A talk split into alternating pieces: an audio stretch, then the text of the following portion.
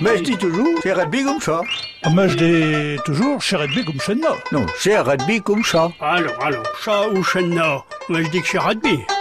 Bonjour à tous. C'est Pierre de l'association normale Alfred Rossel qui vous prêche.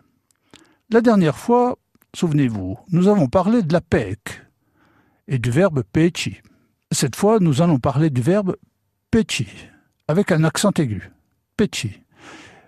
Il y a peu de différence entre les deux verbes, mais que veut donc dire ce peci Jean Fleury nous dit qu'il vient de P, pec, qui signifie un but ou un pieu servant de repère, de cible. Donc, petit voudrait dire s'arrêter brusquement devant un pec, quand on a atteint son but. Au verbe petit, on donne le sens donc de s'arrêter, buter, ne plus pouvoir avancer, buter sur les mots, ne plus se souvenir. Il est resté petit, il est resté immobile, sans rien faire. Son contraire, dépétit, c'est partir ou bien retirer de l'hameçon, libérer.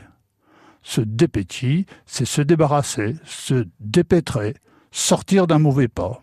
Je citerai aussi le verbe pegviner, réfléchir, sans savoir s'il a la même étymologie. Mais on s'arrête bien réfléchir. Nous parlons de petit, mais curieusement, il y a un autre mot qui lui ressemble fortement, pec, avec un accent grave. Pec est un adjectif qui signifie aigre ou acariâtre. Oh les pec, la femme boulanger. Elle est acariâtre, la femme du boulanger. Stana, elle bérait pec. Cette année, le cidre est aigre.